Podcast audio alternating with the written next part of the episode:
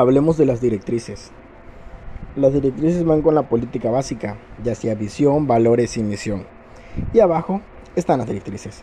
La política básica ayuda a direccionarla a la, empresa, sin embargo no es suficiente. Para complementar el, el direccionamiento se requiere establecer las directrices. ¿Y cómo establecemos eso? Mediante un diagnóstico. Antes de establecer las directrices, se requiere hacer un diagnóstico, resultados del año anterior, alcances de las directrices establecidas.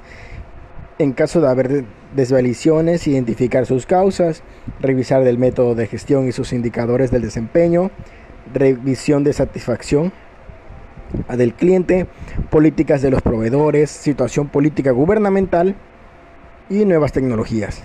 El, diagnóstico empieza con la FODA, que es empresa, el entorno, positivo, negativo, fuerzas, debilidades, oportunidades y amenazas. Se destacan los aspectos más importantes tanto internamente, fuerzas y debilidades, como en el entorno, oportunidades y amenazas. Entonces, con la política básica más la FODA, nos da las directrices.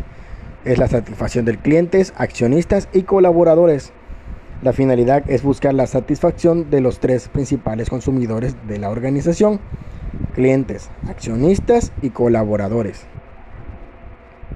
Entonces, las directrices determinan el foco de atención de toda la organización, que toda la organización debe tener en el siguiente ciclo normalmente anual.